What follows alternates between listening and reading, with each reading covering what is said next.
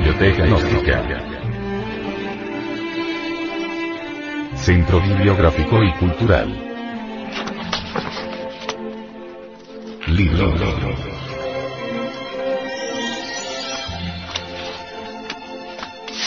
El misterio del áureo florecer. Autor. Samael Aumeor. Este libro fue pasado a formato sonoro digital, para facilitar su difusión. Y con el propósito de que así como usted lo recibió, lo pueda hacer llegar a alguien más.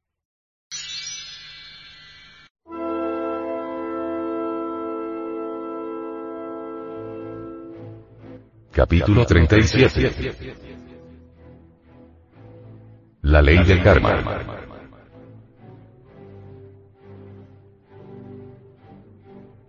Tratándose de experimentos metafísicos trascendentes, no está de más aseverar solemnemente que yo he quedado plenamente satisfecho con el uso inteligente del Eidolon. Sin ufanarme en modo alguno con ciertos descubrimientos de orden esotérico, sencillamente, humildemente, voy a relatar cierto acontecimiento íntimo notable. Sucedió que una noche cualquiera, encontrándonos ausentes de la forma densa, la maestra Litelante y yo, resolvimos ponernos en contacto con el templo del zodíaco. Es notorio y evidente, y cualquiera lo puede comprender, que hallar tal santuario aquí en el mundo tridimensional de Euclides, resultaría algo más que imposible. No es pues algo extraño, insólito e incitado, el hecho de que para este tipo de investigación experimental utilizáramos el eidolon. De ninguna manera quiero hacer alarde de sabio, solo me propongo ahora aclarar que tal contacto resultó maravilloso. El Santa Santorum zodiacal, virginal, resplandece gloriosamente entre los ritmos ardientes del Mahavan y el Chotaban que sostienen el universo firme en su marcha. Templo cósmico, basílica de luz zodiacal con doce adoratorios, casa sideral de lo divinal. Sublime iglesia circular de encantos irresistibles, santas opuestos que entre sí se complementan situados frente a frente. Proyectándonos en el futuro, más allá de nuestra presente reencarnación, Litelante penetró resueltamente en el Santa de la brillante constelación de Libra. En el umbral de ese adoratorio había una efigie con semejanza de ángel. Con una mano sostenía la balanza de la justicia cósmica y con la otra empuñaba la espada. Y delante avanzando algunos pasos dentro del sacro recinto se detuvo al fin situándose sobre una piedra venerada. ¿Vais a continuar con Libra? ¿Sí? Pero fíjate que la piedra de esa constelación es muy fría. No importa. Así contestó la iniciada. Como quiera que esta dama adecto se prepara actualmente para cumplir misión muy especial con cuerpo masculino, es obvio que la constelación Libra le será muy favorable, máxime cuando su labor habrá de ser en el terreno de las leyes. Yo por mi parte, lleno de profundo recogimiento y tremenda veneración, me metí resueltamente dentro del santa sublime de la constelación de Leo. El umbral de aquel adoratorio resplandecía adornado con un par de brillantes leones de oro puro. Extático hube de acostarme silente en posición de cúbito dorsal sobre delicioso diván cuyos aleonados brazos resplandecían. Mi intención era aguardar dentro de aquel santuario a los sublimes arcontes del destino. Es ostensible que ellos manipulan el antacarana, el hilo de la vida, conectándole al zoospermo fecundante. Todo ser viviente al morir se lleva más allá de la muerte el átomo simiente de su cuerpo físico. Los señores del karma depositan tal átomo en el zoospermo fecundante a fin de que podamos reincorporarnos. El extremo del hilo magnético está unido a tal átomo.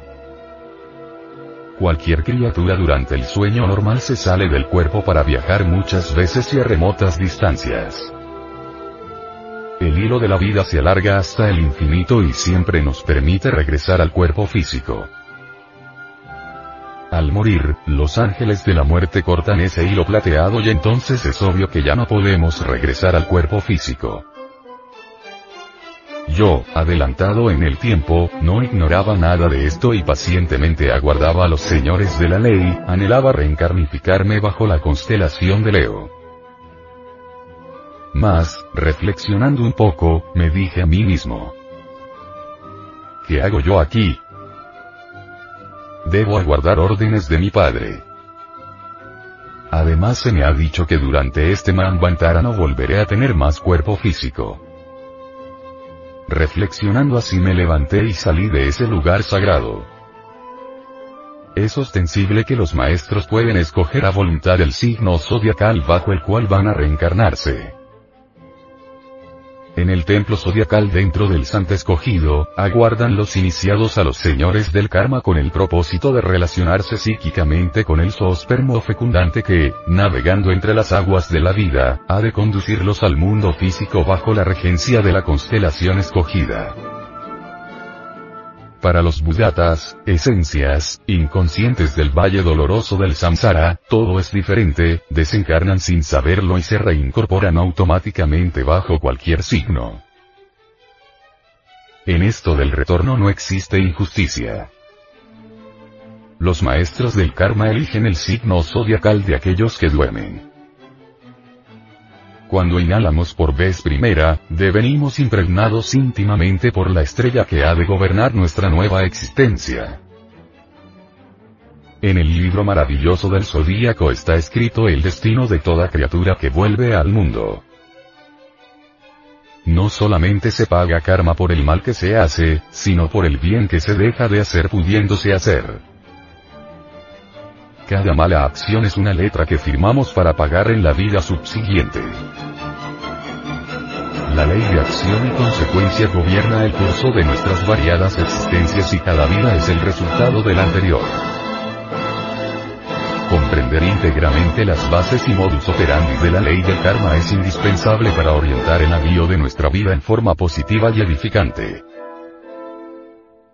Gran maestro de la buena ley, vestido con alba vestidura de lino blanco, acercándose muy quedito me dio la siguiente enseñanza. Cuando una ley inferior es trascendida por una ley superior, la ley superior lava la ley inferior.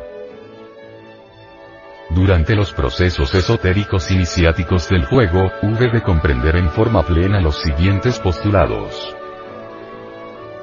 Al león de la ley se combate con la balanza. Quien tiene capital con qué pagar, paga y sale bien en los negocios. Quien no tiene con qué pagar, debe pagar con dolor.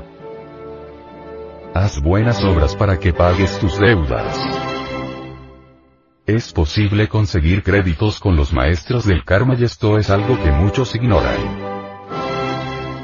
Empero, es urgente saber que todo crédito se debe cancelar con buenas obras o con supremo dolor. Yo debía karma de vidas anteriores y fui perdonado. Ya se me había anunciado un encuentro especial con mi divina madre Kundalini. Sabía muy bien que al llegar a determinado grado esotérico, sería llevado a su presencia. Y ciertamente llegó el ansiado día, y fui conducido ante ella, un adepto de la fraternidad oculta me sacó del cuerpo físico en el Eidolon y me llevó al adoratorio. Vi en el muro del Santa un misterioso obelisco en el que resplandecía una Madonna terriblemente divina. Era mi madre.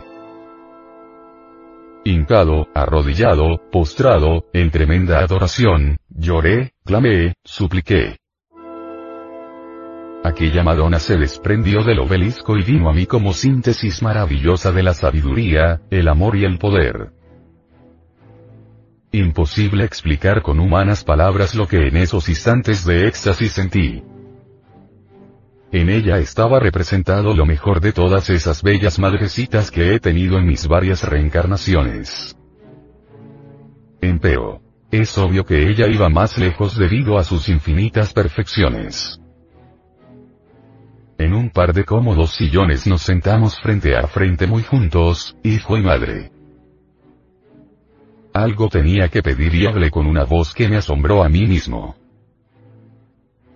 Te pido que me perdones todos mis delitos cometidos en vidas anteriores, porque tú sabes que hoy en día sería incapaz de caer en esos mismos errores. Lo sé, hijo mío, respondió mi Madre Divina con voz de paraíso, llena de infinita ternura. Ni por un millón de dólares volvería yo a repetir esos errores, continué diciendo. ¿Qué es eso de dólares, hijo mío? ¿Por qué dices eso? ¿Por qué hablas así? Dispénsame madre mía, lo que sucede es que allá, en ese mundo físico vano e ilusorio donde vivo, se habla así. Comprendo hijo mío, respondió mi madre, y con estas palabras de la adorable me sentí reconfortado. Ahora sí, madre mía, te pido que me bendigas y perdones, exclamé lleno de beatitud suprema. Terrible fue aquel momento en que mi madre, de rodillas, hincada, con infinita humildad, me bendijo, diciendo, Hijo mío, estáis perdonado. Permitidme que bese tus pies, madre mía, exclamé. Entonces, oh Dios, al depositar el ósculo místico en sus divinales plantas, descubrí cierto símbolo equivalente al del sagrado lavatorio de la última cena. Es ostensible que capté intuitivamente la honda significación de tal símbolo. Ya había disuelto el yo pluralizado en las regiones minerales de nuestro planeta Tierra, más debía seguir muriendo en los infiernos de Luna, Mercurio, Venus, Sol, Marte, Júpiter, Saturno, Urano y Neptuno. Más tarde, después de haber investigado cierto error muy lamentable de mi pasada reencarnación, estuve a punto de ser atropellado por un carro en México, Distrito Federal.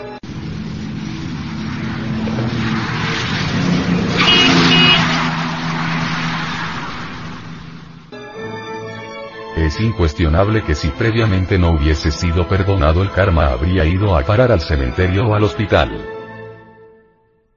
Cuando tuve en mis manos el libro de mi propio destino, pues cada persona tiene el suyo, encontré sus páginas en blanco. Las cuentas pendientes habían sido borradas por mi divina madre Kundalini.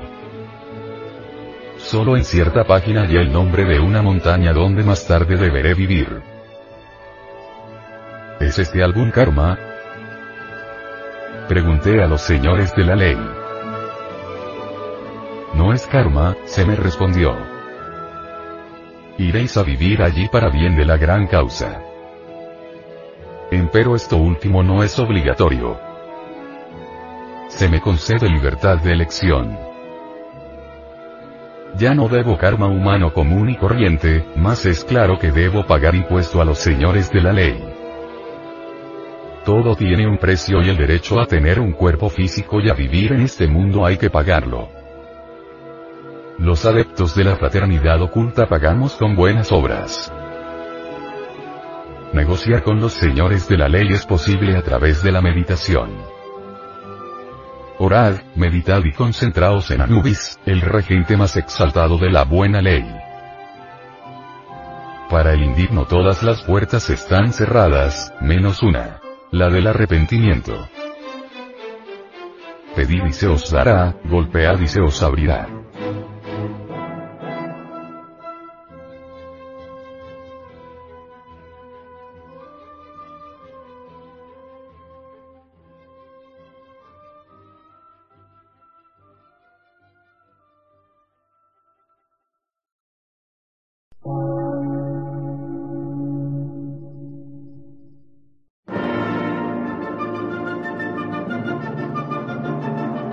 Emisora, gnóstica, transmundial.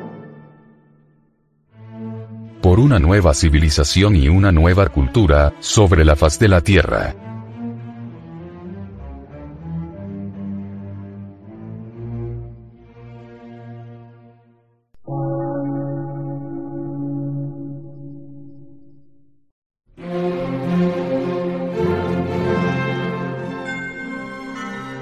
De radiodifusión, científico, artístico, místico y filosófico, de la Asociación Colombiana de Centros de Estudios Gnósticos, Antropológicos, Psicológicos y Culturales. A. C.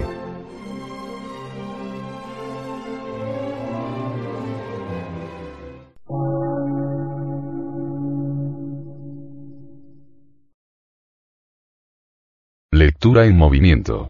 Difusión sin fronteras.